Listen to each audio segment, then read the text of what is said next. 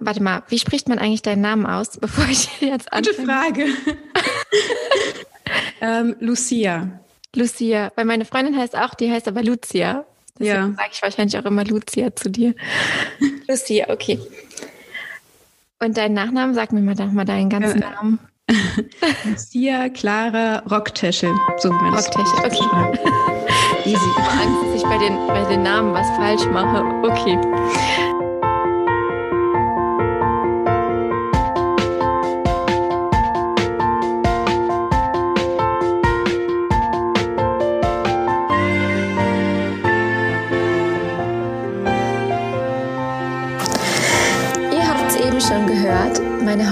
Interviewpartnerin heißt Lucia Clara Rocktechel. Und ich fand den Anfang irgendwie ja so bezeichnend und beschreibend. Einerseits für ja die Art und Weise, wie Gespräche meistens wirklich starten, nämlich nicht so perfekt, wie das meistens in Podcast-Interviews klingt. Und zweitens eben, damit ihr euch alle diesen Namen gut merkt, denn ich kann euch Lucia wirklich ans Herz legen, wenn ihr über Diversity, Barrierefreiheit und das Thema Gendern und gleichgeschlechtliche Sprache auf Instagram, Social Media und in Texten allgemein nachdenkt. Lucia ist Diversity-Expertin, aber sie wird sich gleich auch noch ganz genau vorstellen. Und wir sprechen heute in der Folge über all die Tipps und Tricks, die sie zum Thema Barrierefreiheit und Diversity auf Social Media für uns hat. Ihr erfahrt heute also, was ihr zum Thema gleichgeschlechtliche Sprache beachten könnt, wie man das Mindset dahingehend öffnet, dass man eben alle Menschen mit einschließt mit der Art und Weise, wie man sie anspricht, auch in Texten und Ihr erfahrt auch einfach so ein paar Tipps und Tricks, was man machen kann, was man eher lassen sollte und wie man an das ganze Thema herangehen kann. Ich wünsche euch ganz, ganz viel Spaß mit dieser heutigen Folge beziehungsweise hoffe ich, dass ihr ein bisschen was mitnehmt und lernt. Und möchte euch an der Stelle noch einen ganz kurzen Hinweis geben. Ich habe vergangene Woche mein neues Produkt gelauncht, das Digital Content Brain. Und das Digital Content Brain ist ein All-in-One Framework äh, beziehungsweise ein Template für das Tool Notion. Ihr findet alle Informationen dazu auf meiner Webseite unter Shop beziehungsweise ganz viel auf meinem Instagram-Kanal. Und ich kann euch das ähm, Produkt sehr ans Herz legen, das Digital Content Brain, wenn ihr gerade im nächsten Jahr vorhabt oder generell vorhabt, eure Instagram-Planung ja irgendwie ein bisschen zu verbessern. Wenn ihr denkt, da muss mal was optimiert werden, ähm, ich brauche irgendwie mehr Struktur, ich habe so wenig Zeit und ich will endlich mal einen Ort haben, an dem ich all meine Planungen für Instagram, all meinen Content, all meine Textideen und einfach alles, was für Instagram und mein Insta-Marketing wichtig ist, hinterlegen kann. Genau für diesen Fall habe ich eben das Digital Content Brain entwickelt und würde mich freuen, wenn du eben da entsprechend dich informierst, wenn du glaubst, hm, das könnte vielleicht was für mich sein. Ich habe da Interesse dran. Wie gesagt, Infos auf meinem Instagram-Account und jetzt möchte ich auch schon loslegen mit der Podcast-Folge und wünsche euch ganz, ganz, ganz, ganz viel Spaß beim Zuhören. Hallo liebe Lucia, ähm, ich freue mich ganz doll, dass du heute in meinem Podcast zu Gast bist. Für alle, die dich nicht kennen, ähm, ich habe hier heute Lucia Clara Rocktechel im Podcast sitzen. Und sie ist Diversity-Texterin. Und am besten, ich glaube, du kannst dich am besten vorstellen. Wer bist du? Was machst du genau? Und was bedeutet das eigentlich, Diversity-Texterin zu sein? Ja, hallo erstmal. Ähm, freue mich, dass ich hier sein kann. Und ja, ich bin Diversity-Texterin und Trainerin. Und ähm, Diversity ist im Prinzip, also kann man mit Vielfalt oder mit Unterschiedlichkeit und äh, übersetzen. Und genau, wir haben ja alle verschiedene Hintergründe und ähm, verschiedene Kulturen, verschiedene Lebenswelten. Und das wird eben dann, äh, kann man auch in Texten berücksichtigen. Äh, bei Diversity gibt's sechs oder sieben Dimensionen. Ähm, und das sind Geschlecht, sexuelle Orientierung, Alter, ähm, Religion und äh, Weltanschauung, ethnische Herkunft, ähm, Behinderung oder Befähigungen generell und soziale Herkunft. Genau, und an diesen Dimensionen orientiert man sich dann so ein bisschen und in den Texten geht es eigentlich darum, so Stereotype und Klischees mhm. irgendwie zu vermeiden und auch Diskriminierung halt, also zum Beispiel nicht irgendwie sexistische Sachen zu schreiben oder rassistische Sachen. Ja.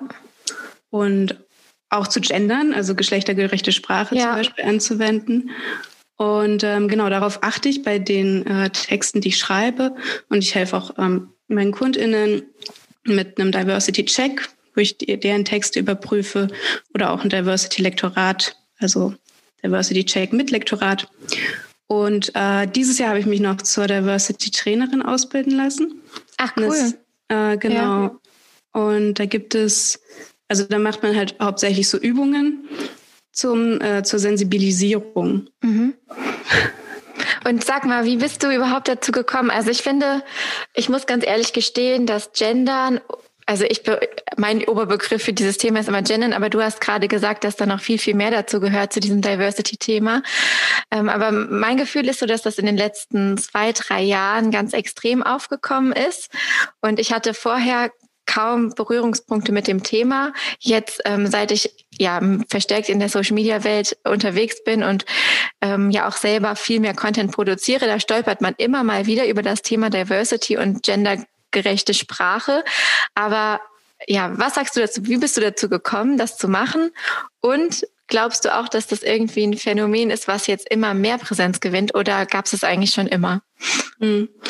Also erstmal, wie ich dazu gekommen bin. Ja. Ich ähm, habe irgendwann im Studium war ich noch, habe irgendwie angefangen, mich so ein bisschen mit Feminismus zu beschäftigen und dann bin ich auch auf diese Themen halt irgendwie gestoßen. Ähm, Gerade so Geschlechterstereotype und ich habe ähm, ich habe halt TV-Produktion und Journalismus studiert, aber wir hatten halt auch so ein bisschen Marketing und dieses mhm. Gender-Marketing fand ich irgendwie ganz interessant beziehungsweise krass, also diese ganze Trennung in rosa und blau und so. Ja. Und dann habe ich halt überlegt, worüber ich meine Bachelorarbeit schreiben soll. Und dann habe ich die über Diversity Marketing äh, geschrieben. Also ich bin bei der Recherche irgendwie auf eine andere Arbeit zu einem ähnlichen Thema gestoßen. Und dann habe ich mhm. gedacht, mhm. okay, das ist ja eigentlich ganz cool. Und dann habe ich das gemacht. und habe mich ganz, ganz viel dann natürlich mit Diversity beschäftigt und den ganzen Konzepten und das erstmal auch selber kennengelernt, wie weit das eigentlich geht. Und ja, dann habe ich erstmal nach dem Studium in der Marketingagentur einfach gearbeitet, anderthalb Jahre. Und dann habe ich eben überlegt, mich selbstständig zu machen. War aber auch nicht so sicher, ob das überhaupt einen Markt dafür gibt, ob mhm. das irgendwie so. Aber dann habe ich es halt einfach ausprobiert. Ja. Und ich dachte, wenn es nicht klappt, kann ich ja immer noch was anderes machen. Und in der Werbeagentur warst du auch speziell für ähm, Diversity-Texte oder? Nee, gar nicht. Ganz da war generell. ich nur Texterin. Okay. Also und diese Spezifizierung war sozusagen immer dein, deine Leidenschaft und jetzt bist du offiziell halt durch deine Trainerausbildung auch Diversity-Texterin. Genau, also es gibt, es gab noch keine Diversity-Texterin vor mir so. Äh, es gab mhm. niemanden, der Texte selber geschrieben hat und sich darauf halt spezialisiert hat. Ja. Und ähm, deswegen wusste ich ja auch noch gar nicht, was es überhaupt bedeutet. Und ich habe mir das halt so ein bisschen selber erarbeitet mhm. mit dem Training. Das, also es gibt ja auch in größeren Unternehmen mittlerweile ein Diversity Management und so. Also es gibt mhm. ja richtig viel auch Forschung. Ja, und was sagst du dazu ähm, zu meinem Gefühl, dass das vielleicht sind die letzten zwei, drei Jahre ein bisschen zu kurzer Zeitraum, aber ja, in den, natürlich in den letzten Jahren immer stärker auftaucht, dieses Thema. Ja, das, also ich weiß nicht warum.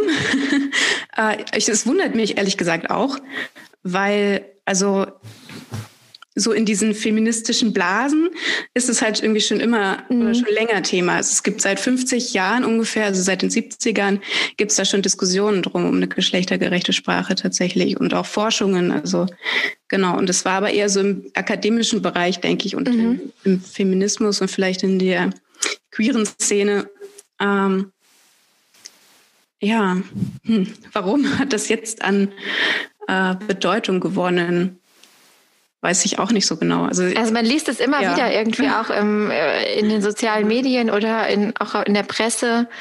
Also für, für mein Gefühl war es vorher weniger präsent, obwohl es das natürlich schon immer irgendwie gibt. Und jetzt auf einmal wird man immer wieder damit konfrontiert. Und deswegen finde ich deine Arbeit auch so wertvoll und so toll, weil ähm, es gibt ja kaum irgendwie Anlaufstellen ähm, oder jemanden, der einen da kompetent so berät, wie man denn eben Texte geschlechtergerecht äh, gestalten kann. Und ich finde, du hast da schon eine echt coole Spezialisierung gefunden, das muss man schon sagen. Ja, ich finde es auch interessant. Also ich habe einfach ja. damals, ich habe mich ja allgemein auf Diversity irgendwie spezialisiert. Mhm und wusste noch gar nicht so richtig, wo das hingeht und wie ich das überhaupt erkläre und habe dann halt mal mit einem Blogartikel zum Gendern irgendwie angefangen, weil ich dachte, das ist naheliegend und mhm. ähm, äh, dann ist es quasi so passiert.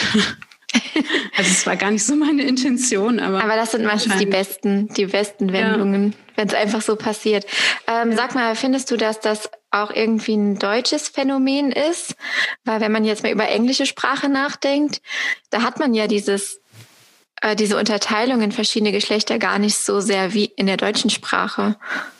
Ja, ja, das ist also Deutsch ist halt eine sehr krass gegenderte Sprache einfach und ich habe mich da mal in einem Artikel mit beschäftigt, wie das so in verschiedenen Ländern ist. Und in Deutschland gibt es auf jeden Fall die allermeisten Ideen dazu, also die äh, meisten unterschiedlichen Arten, wie man gendern kann. Also in anderen Sprachen ist es zum Beispiel noch gar nicht so.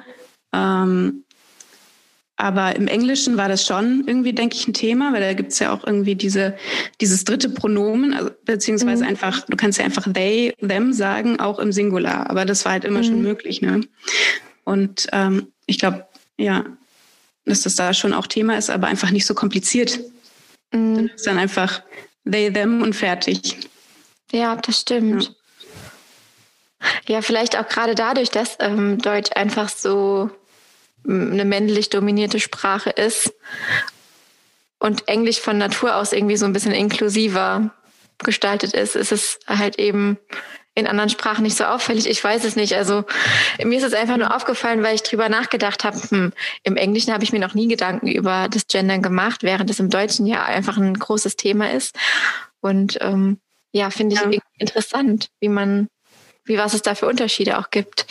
Aber auch im Englischen gibt es da äh, Sachen, wo äh, darüber diskutiert wird, ob man das mhm. irgendwie, ähm, ob man das jetzt einführen sollte oder nicht und ob es wirklich neutral verstanden wird. Also ja, genau, bin ich jetzt nicht so mega tief drin, aber mhm. ja.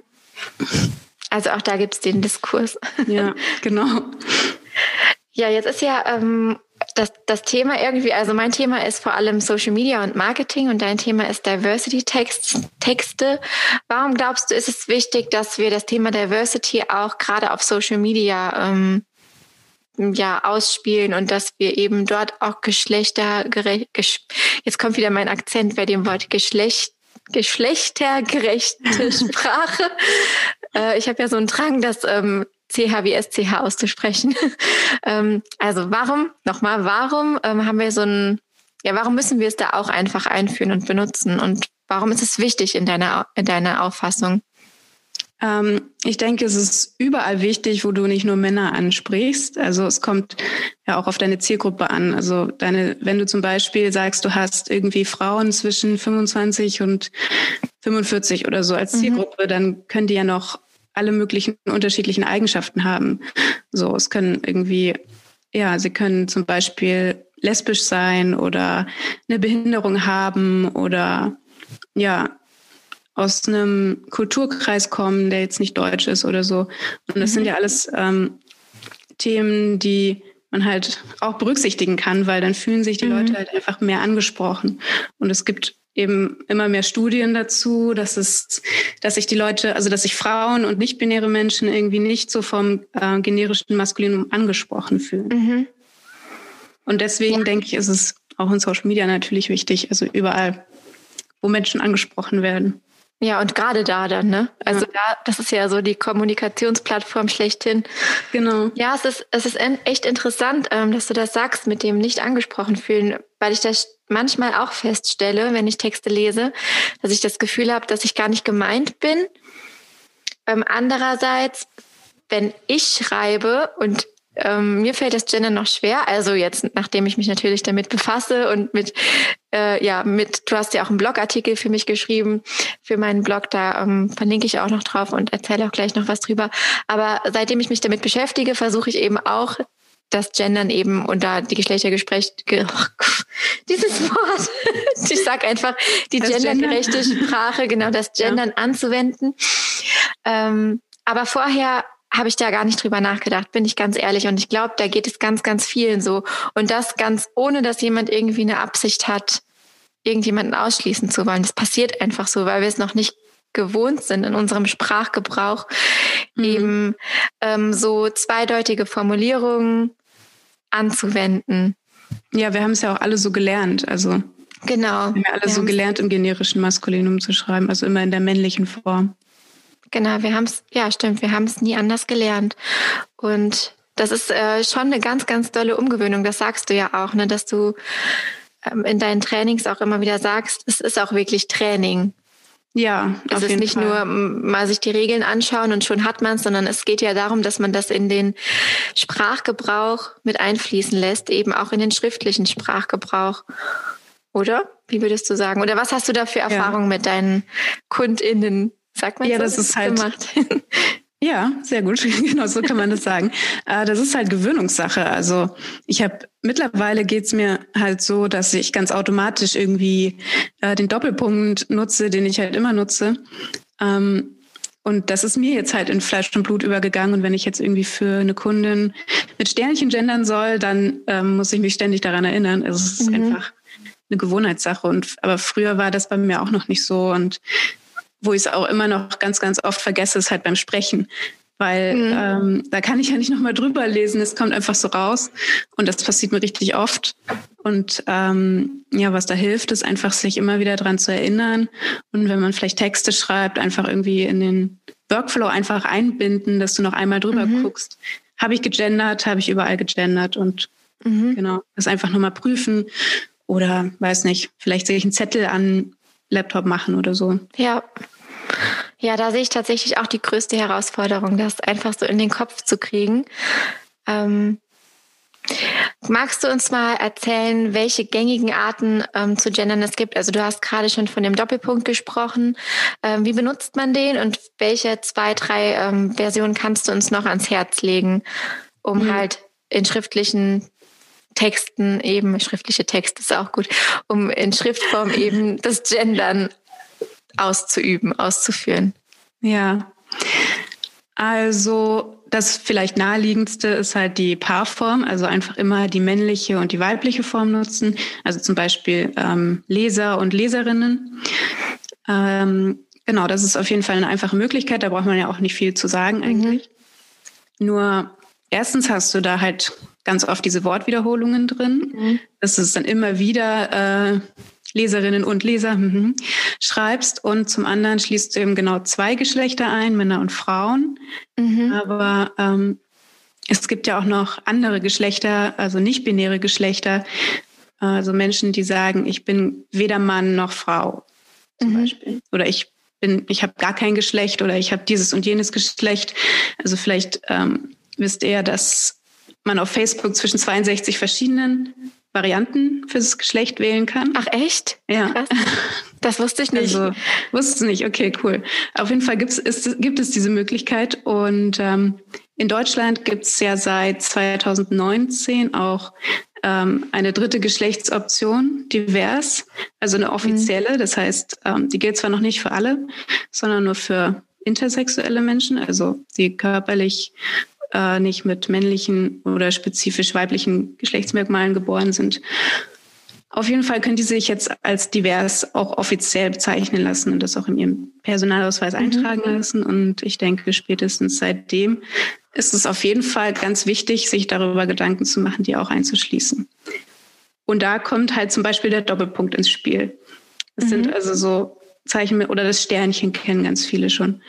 Ähm, dann würdest du halt eine Lücke lassen wie bei äh, LeserInnen. Und zwischen mhm. Leser und Innen würdest du eben ein Sternchen setzen oder es gibt auch die Variante mit Unterstrich oder mit Doppelpunkt zum Beispiel. Und ähm, genau, die kannst du dann auch verwenden, wenn du jetzt der, die schreibst und es dazwischen setzen.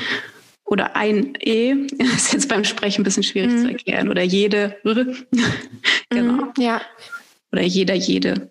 Genau. Und ähm, im Internet oder in Social Media benutze ich den Doppelpunkt weil der nicht mit vorgelesen wird von so Vorlesesoftware, die zum, mhm. die zum Beispiel ähm, Leute mit einer Sehbehinderung benutzen. Ah ja, spannend. Genau. Weil, und sonst würde eben zum Beispiel LesersternInnen vorgelesen mhm. werden. Manche sagen zwar, dass man das auch lieber nicht benutzen sollte, wegen Screenreadern, aber genau, das ist auf jeden Fall eine Möglichkeit, wo es nicht mit vorgelesen wird. Ja, und das heißt, das Vorlesetool macht dann an der Stelle, wo der Doppelpunkt ist, auch so eine ähm, kleine Pause. Pause. Ja, genau. Und dann klingt es so, wie als würdest du das aussprechen, also eben LeserInnen. Genau, Leser, genau LeserInnen würde der, würde der dann sagen. Ah ja, verstehe. Ja, spannend. Ich habe bisher jetzt immer den Stern benutzt, aber vielleicht switche ich da auch nochmal um. Ja, der Stern, aber es gibt auch Leute, die sagen, also ich habe eine Freundin, die ist blind und sagt, sie stört sich überhaupt nicht an einem Sternchen. Also da gibt es immer auch unterschiedliche Meinungen. Mhm. Ja. Ja, ich glaube, es ist auch wahrscheinlich einfach Gewohnheit, ne? Also. Ja. Aber ich denke, es ist halt irgendwie besser, als dann irgendwie zu hören, wenn bei so komplizierten Sätzen der Stern, die, Leserstern in und sein Stern eh, Freund Stern in oder so, das stelle ich mir ein bisschen nervig vor. Ja, das stimmt wohl. Und den Doppelpunkt nur nochmal zum Verständnis, wenn ich jetzt ähm, ähm, also eben den Artikel davor setze und ich brauche dann eben der, die Leserin, würde ich den Doppelpunkt zwischen der und die Genau, das setzen? kannst du machen. Manche nehmen auch den Schrägstrich, also ist ja auch eine Variante zu mhm. gendern. Mhm. Aber ähm, der würde dann wieder nur zwei Geschlechter meinen. Mhm. Und deswegen setze ich dann einen Doppelpunkt. Mhm. Aber wie gesagt, es gibt äh, beim Gendern keine festen Regeln oder so. Also es kann im Prinzip können es alle so machen, wie sie wollen. Aber ja. das ist, wie ich es machen würde. Okay. Nee, also das mit dem Doppelpunkt finde ich äh, spannend, auch gerade was du gesagt hast. Ähm, spielt ja auch auf Instagram eine Rolle. Ähm, mhm. Denn da sorgt man ja eigentlich auch oder möchte man ja dafür sorgen, dass seine Texte barrierefrei gestaltet sind. Es gibt ja dafür auch den Alternativtext ja. den kaum einer pflegt. Ja, äh, mache das hin und wieder. Ja, ich mache das hin und ja. wieder, wenn es mir einfällt. Das ist tatsächlich auch eigentlich auf meiner Workflow-Checkliste. Aber wie das halt so ist, das ist halt sowas, was schnell mal hinten runterfällt. Ähm, und es ist tatsächlich ja ein alt Alttext, wie man ihn auch von der Suchmaschinenoptimierung kennt, wo man auch den ja. Alttext eben pflegt, der auch ähm, ja ganz, ganz wichtig ist, um eben Websites barrierefrei zu gestalten. Ähm, die meisten sehen das eigentlich nur als weiteren Ort, wo man Keywords platzieren kann. Ja, das sollte aber man aber nicht machen. Genau, gedacht tatsächlich. Eben, ja. Genau, gedacht ist er für ähm, Menschen, die halt eben ja nicht lesen können, beziehungsweise eben die, die Vorlesefunktion genau nutzen. nutzen. Und ähm, ja, den Alttext sollte man, vielleicht hast du da auch noch Tipps zu, aber in meinem Verständnis sollte man immer das schreiben oder den Alttext so ähm, ja, gestalten, dass er beschreibt, was auf dem Bild oder auf der Grafik wirklich zu sehen ist. Ja, also also quasi eine Wiederholung von der Caption, weil die genau. wird ja eh vorgelesen, sondern eher noch so eine Ergänzung, was sieht man auf dem Foto. Genau, das ist wichtig, was man auf dem Bild sieht, vor allem wenn Schrift drauf ist. Es ist ganz wichtig, mhm. die Schrift natürlich auch in den Alttext zu schreiben. Ähm, ich habe da auch einen ganzen Blogartikel dazu, äh, wo ich das so ein bisschen erkläre. Und, Kann ich gerne ja in den äh, ja, Show Notes hier verlinken. Mhm. Ja. Genau, also, auf jeden Fall auch. Verschiedene Optionen. Aber auf jeden Fall ist wichtig, dass die Schrift drauf ist und wenn und das zentrale Element und Leute halt wissen, was das Bild ist was da mhm. drauf Also ist. wenn ich jetzt da drauf bin und halte irgendwie mein Handy äh, vor mich und tippe da drauf rum, dann so eine kurze Beschreibung, ähm, was ich gerade mache. Also irgendwie Jessica ähm, steht vor einer schwarzen Wand und hält ihr Smartphone vor sich, auf dem sie gerade eine App öffnet oder sowas, ne? Ja, irgendwie sowas, genau. Also so ein bisschen, dass, dass die Leute einfach eine Vorstellung davon bekommen, was zu sehen ist. Wusste ich auch ganz, ganz lange nicht. Ähm, auch gerade, dass man den ähm, Alttext auch auf Instagram pflegen kann. Aber es ist doch wichtig und ja, ich ermahne mich auch immer wieder dazu, das wirklich zu machen. Ja, ja, den gibt's ja auch. Ich glaube, bei Instagram gibt's die Funktion ja auch noch nicht so ewig. Weiß ich nicht genau. Ein paar Jahre definitiv. Sie, ja gut, ja, das kann sein. Ich habe sie irgendwann entdeckt und dachte, ja cool. Und viele wissen das aber auch nicht. Also. Mhm. Ich habe das so wissen es nicht. Tutorial mal gemacht für Instagram auch und dann ähm, sagen die Leute, ach krass, ich wusste gar nicht, dass das ja. überhaupt geht. Und selbst wenn man es weiß, es gerät halt immer wieder in Vergessenheit, weil es halt nicht so arg präsent ist. Also es gehört ja nicht zu dem äh, sichtbaren Workflow, wenn man ein Posting online stellt, sondern man muss erst die versteckte Option öffnen, ja, ähm, in die erweiterten Einstellungen eines Postings gehen, um dann eben den Alltext pflegen zu können. Was ich auch ein bisschen schade finde, denn so rückt das tatsächlich so ein bisschen aus dem Kopf. Ne? Mhm. So nach dem Motto, was ich nicht sehe, ist nicht wichtig, aber doch, ähm, wenn man dran denkt, kann man das mal. Wenn du machen. nicht siehst, ist es sehr wichtig, ja. Also, genau. Man kann es auch mal, ich habe das mal ausprobiert, also an jedem Smartphone eigentlich kannst du mhm. diese Einstellung äh, vornehmen, dass es dir vorgelesen wird. Mhm. Und ähm, das habe ich dann mal gemacht und dann merkt, habe ich mal auch gepostet, so und so kannst du es einstellen irgendwie. Und dann haben auch so ein paar Leute gesagt, ach ja, krass, interessant. Also wie der vor, dann wird der halt vorgelesen und bei mhm. den allermeisten ähm, Postings auf Instagram wird gar nichts vorgelesen. Und dann weißt ja. du halt nicht, was auf dem Bild ist, ne? Was echt, das ist echt schade. Also man, man schließt irgendwie Menschen aus, ohne es zu wollen, ohne irgendwie eine Absicht dahinter zu haben. Aber man tut es einfach, weil bestimmte Dinge nicht gepflegt werden, die eigentlich ja nur ähm, ja, das ist ja kein Aufwand. Ne? Es dauert ja. vielleicht zwei ja. Minuten. Deshalb braucht es halt diese Sensibilisierung auch für mhm. Diversity und für verschiedene Themen, weil ja, sonst weißt du es halt irgendwie einfach nicht, weil es gar nicht so in deiner Lebenswelt drin ist und du da einfach nicht dran denkst halt. Ja, Darum das stimmt. Bei diesem Diversity-Training zu lernen, ähm, wie die Bedürfnisse halt sind von unterschiedlichen Menschen. Mhm. Wie sieht denn so ein Training bei dir aus? Wie kann man sich das vorstellen? Also ich habe mich ja gerade erst dazu ausbilden lassen. Das heißt, ich habe mhm. noch gar nicht wirklich Trainings angeboten. Ich habe nur einen Online-Workshop angeboten zum ähm, Gender leicht gemacht. Mhm. Und da haben wir einfach ähm, ja über das Gendern gesprochen, haben ein paar Übungen gemacht, auch an Text und genau und auch eine Sensibilisierungsübung für mhm ja, so für Geschlechterstereotype, die man ja auch oft automatisch irgendwie produziert, so wie zum Beispiel, ja, das sind feminine Farben oder so. Ja, und, kann ich ein Lied ähm, von singen. Mit Baby ist es echt, da kommt, also da merkt man erstmal, ja. wie krass das ist und wie krass dieser Markt funktioniert. Wahnsinn. Ja, ja oder irgendwie, ja, keine Ahnung, dass äh, zum Beispiel irgendwie Frauen immer mit, mit, mit Sachen wie, wie Beauty äh, zusammenzubringen und irgendwie Männer mit Stärke oder sowas. Oder und, Autos. Genau, oder Autos oder was auch immer. genau. Und, und dann geht's halt ganz viel praktisch ums Gendern. Also ja. Und, und auch so Fragen stellen und mal drüber reden, ähm, wie könnte man diesen Satz irgendwie anders gendern, wenn es irgendwie zu kompliziert ist und so. Mhm. Ja, ja, spannend. Ich glaube, dass das, äh, ich finde halt, wie gesagt, das Wort Training so bezeichnend dafür, weil es halt wirklich irgendwie, man muss es so trainieren wie meinen guten alten Story-Muskel, von ja. dem ich immer erzähle. Das ist der Gender-Muskel. Genau. Oder der Diversity-Muskel. ja. ähm, hast du ein paar Tipps für uns, wie aber eigentlich haben wir schon drüber gesprochen, ähm, über das, was wir auf Social Media unbedingt berücksichtigen sollen. Ähm, also du hast gesagt, am besten funktioniert eigentlich die Doppelpunkt-Variante, gerade wegen der Vorlesefunktion, aber theoretisch sind auch alle anderen Varianten möglich. Hauptsache, man macht es. Kann man das so zusammenfassen? Ja, genau. Also das muss auch jeder und jeder gucken, wie ähm, er oder sie das macht halt, weil das ist halt irgendwie individuell. Also du kannst nicht sagen, ja, du musst jetzt so und so gendern, weil es hat immer irgendwie Vor- und Nachteile. Und ja, alle Arten, die irgendwie alle Geschlechter einschließen, sind nicht in jeder Hinsicht barrierefrei. Also das mhm. sollte man dann auf jeden Fall auch berücksichtigen. Und genau, in Social Media ist ja oder auf Instagram ist ja die Zeichenbegrenzung auch da und manchmal wird es dann eben zu lang. Ähm, zum Beispiel bei der Paarform. Äh, mhm. Die würde ich dann vielleicht nicht irgendwie nutzen. Oder was man halt immer machen kann, ist neutrale Formulierungen zu suchen. Mhm. Also da gibt es auch so ein Gender-Wörterbuch. Kann man, glaube ich, ich glaube, gesticktgendern.de heißt es. Oder man gibt einfach Gender-Wörterbuch ähm, ein, dann kommt das. Und da gibt es, glaube ich, über 1400 äh, Beispiele, also Alternativen, neutrale Alternativen für Wörter, mhm. die sonst gegendert werden müssten.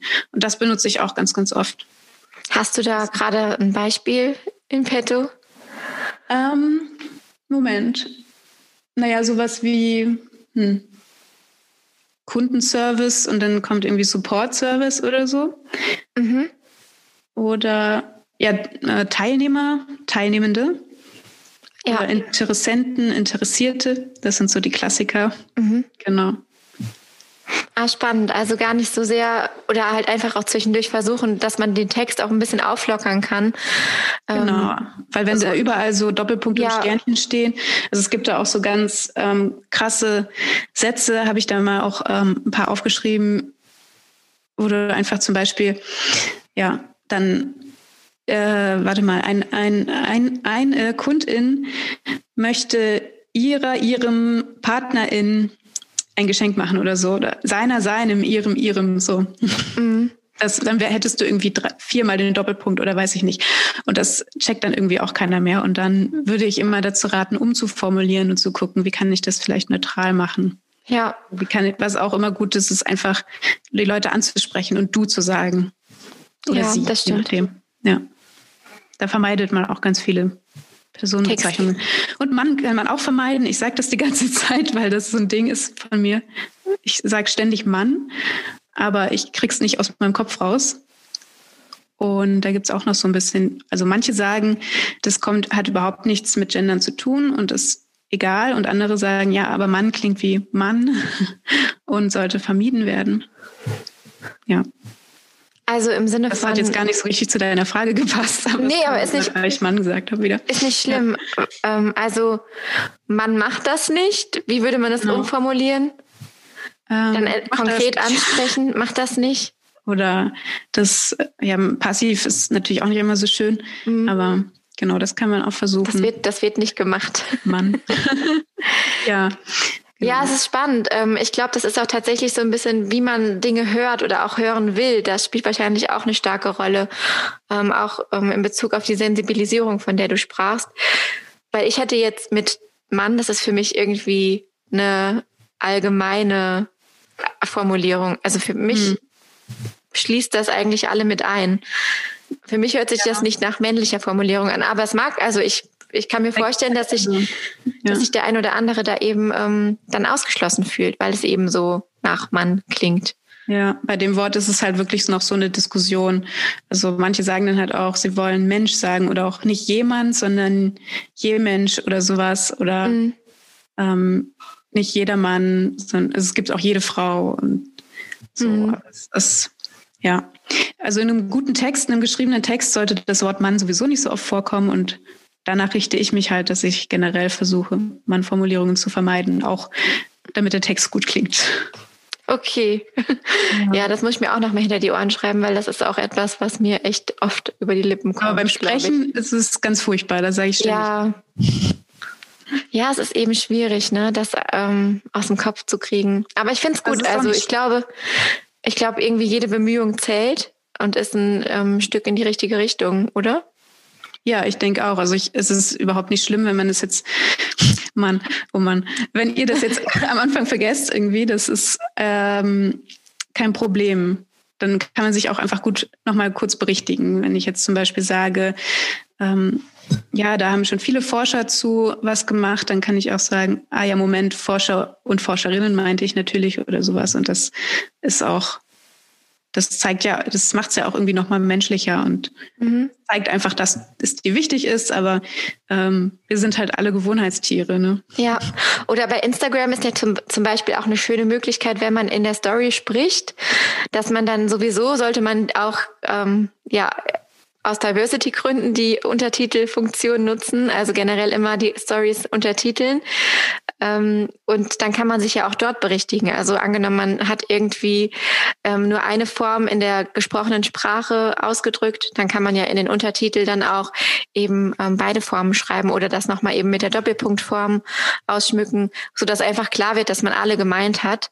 Ja, genau, das mache ich dann auch manchmal. Also Genau, dass man nicht die, dass man nicht den Storyclip nochmal aufnehmen muss und ähm, dass man es einfach dann so ein bisschen ergänzend ähm, hinzufügt, um die Bemühungen zu zeigen, um auch natürlich klar zu machen, dass alle angesprochen sind, die man eben ansprechen möchte. Ja, und es hilft dir wahrscheinlich auch selber irgendwie, wenn du äh, deine Story nochmal hörst und denkst, ach, schon wieder vergessen und dann ähm, irgend, ja. irgendwann macht's Klick und äh, genau. Ja das kann ich sowieso jedem empfehlen, sich seine Stories ähm, ähm, selbst nochmal anzuhören und auch so ein Stück weit zu analysieren, auch wenn uns das immer unheimlich schwer fällt. Viele sagen ja, oh Gott, ich kann mich nicht hören, ich kann meine Stimme nicht hören, aber es hilft tatsächlich. Und ähm, also ich nehme auch manche Storyclips mehrmals auf, bevor ich sie rausschicke, weil es einfach so ein ähm, Prozess ist, man möchte etwas ausdrücken und man fängt an zu sprechen und merkt im Sprechen, wie man sich irgendwie verschachtelt oder verliert und denkt dann, ach nee, das kann ich nochmal präzise ausdrücken. Und bei mir ist es ganz oft so, beim dritten Ansatz habe ich es dann so ausgedrückt, dass es irgendwie in diese 15 Sekunden passt oder halt so präzise wie möglich ist. Und das ist gar nicht so einfach. Das, das muss man einfach trainieren. Und ähm, ja. genauso muss man das, ähm, das gendergerechte Schreiben und Sprechen trainieren. Ja. ja. Ja, total spannend. Ähm, ich glaube, wir haben echt so ein bisschen was durchgearbeitet, dass man einfach eine Inspiration über das Thema bekommt, ähm, da so ein bisschen sensibilisiert wird.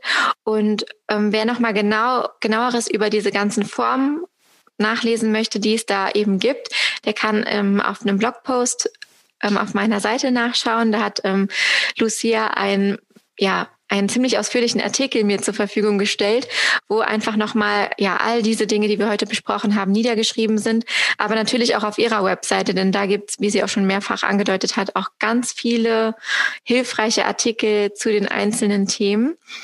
Und ich glaube, jetzt hast du noch was, was du gerne loswerden möchtest. Ich darf es vielleicht vorwegnehmen. Du wirst bald nicht nur Diversity-Texterin sein, sondern kannst dich bald auch Autorin nennen. Ja, das stimmt. äh, ja, ich habe 2020 ein Buch geschrieben. Äh, hört sich jetzt ein bisschen doof an, aber das hat auch schon vor äh, der ganzen Corona-Sache festgestanden. Mhm. Ähm, und das wird nächstes Jahr rauskommen und das heißt richtig gendern für Dummies. Also in dieser für Dummies-Reihe, die vielleicht auch einige kennen. Mhm. Und da ist quasi alles drin, was du zum Gendern halt wissen musst. Also alle Arten sind nochmal ganz genau erklärt und ähm, es gibt auch dann Kapitel für verschiedene Situationen, also fürs Studium, für mhm. äh, den Beruf, ähm, für wie du Gendern und Suchmaschinenoptimierung vereinbaren kannst, Barrierefreiheit und Gendern und auch wie du geschlechtergerecht sprechen kannst. Und Genau, mhm. Genau, das ist alles auf äh, in diesem einen Buch und es gibt dann noch so Checklisten und sowas und ja, ich freue mich auf jeden Fall sehr, wenn es bald rauskommt. Es ist jetzt schon vorbestellbar in den mhm. üblichen Online-Shops. Genau. Mega cool. Ähm, noch abschließend, wie war die Erfahrung für dich, ein Buch zu schreiben oder wie ist das dazu gekommen? Ähm, ja, wie es dazu gekommen ist, ist ziemlich verrückt. Also ich habe ja diesen einen Blogartikel über fünf Arten zu gendern geschrieben und der rankt halt ganz gut. Und darüber bin ich dann einfach angefragt worden von dem Verlag, ob mhm. ich mir das vorstellen könnte. Und dann musste ich halt ein Exposé schreiben, ein Probekapitel und sowas. Und dann haben sie sich auch dafür entschieden, das zu machen. Also wenn sie sich irgendwie ein Jahr früher dafür entschieden hätten, das Thema zu machen, dann hätte es den Blogartikel einfach noch nicht gegeben. Also ja, ganz großes Glück hatte ich da irgendwie. Und ja, so ist das passiert. Und die Erfahrung war ganz spannend irgendwie. Also das Schreiben.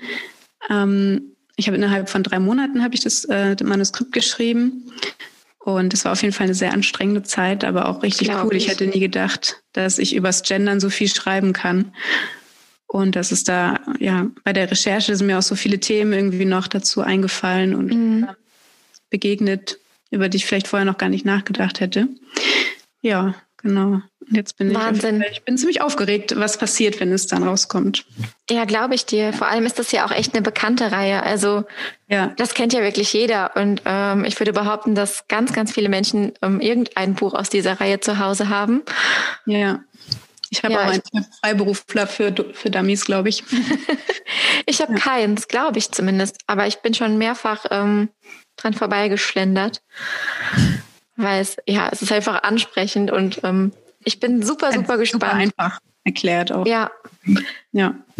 Und ich glaube, dass das braucht es bei dem Thema auch so ein bisschen die Einfachheit und die Leichtigkeit, dass man das reinbringt und auch genau. nicht so mit dem ähm, moralischen Zeigefinger dran geht, sondern einfach so wie du das auch machst, vermittelt, das dass es wichtig genau. ist und ja. ein Prozess ist. Das ist ja mein Motto ohne Moralkeule und das folgt, dem folgt auch das Buch und ja.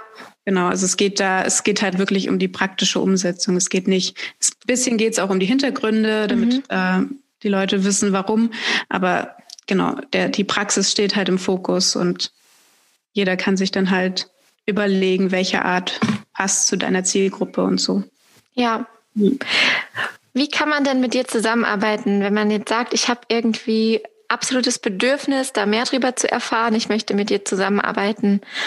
Was bietest du an? Kannst du das ganz kurz zusammenfassen? Ja, also einerseits biete ich eben Texte an. Also ich schreibe überwiegend Webtexte, suchmaschinenoptimierte Texte ähm, für Websites, Blogs und so weiter, aber auch ja so Leitfäden auch für also für Unternehmen halt mhm.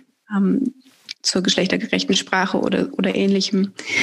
Dann biete ich den Diversity Check an, ähm, habe ich ja glaube ich am Anfang schon kurz gesagt. Ähm, ja, da kann man einen Text einfach einreichen und ich prüfe den anhand dieser Diversity-Kriterien, die ich mhm. da genannt habe, dieser Dimensionen. Und ich habe mir da so einen Kriterienkatalog aufgebaut und das biete ich auch mit Lektorat an. Und ähm, im nächsten Jahr soll auf jeden Fall noch mal eine Ausgabe Anfang nächsten Jahres von meinem Online-Workshop stattfinden. Mhm. Und ich, also richtig gendern, gender leicht gemacht. Und genau, ich hoffe, dass ich das den Trainingsaspekt dann noch weiter ausbauen kann. Ja, auf jeden Fall, mach das. Also ich glaube, mit deinem, äh, mit deiner Nische und deinem Thema bist du wirklich da ja sehr gefragt und ähm, das Thema kommt immer mehr und ähm, spielt sich immer mehr in der Gegenwart der Leute ab, weil man es ja. immer mehr mitbekommt. Und ich freue mich total, dass du Gast hier warst und uns da mal so ein bisschen Einblick gegeben hast. Das ja, war echt total interessant. Wie gesagt, ähm, checkt mal den Blogpost, den Lucia für ähm, meinen Blog mindandstories.de geschrieben hat und checkt generell mal vielleicht auch den Diversity Text, äh, Diversity Check, ähm, falls ihr Webtexte schreibt oder einfach ähm, euch da verbessern möchtet. Und ich würde sagen, vielen, vielen Dank. Ich hoffe, wir hören uns bald nochmal. Stimmt. Mach's gut. Tschüss.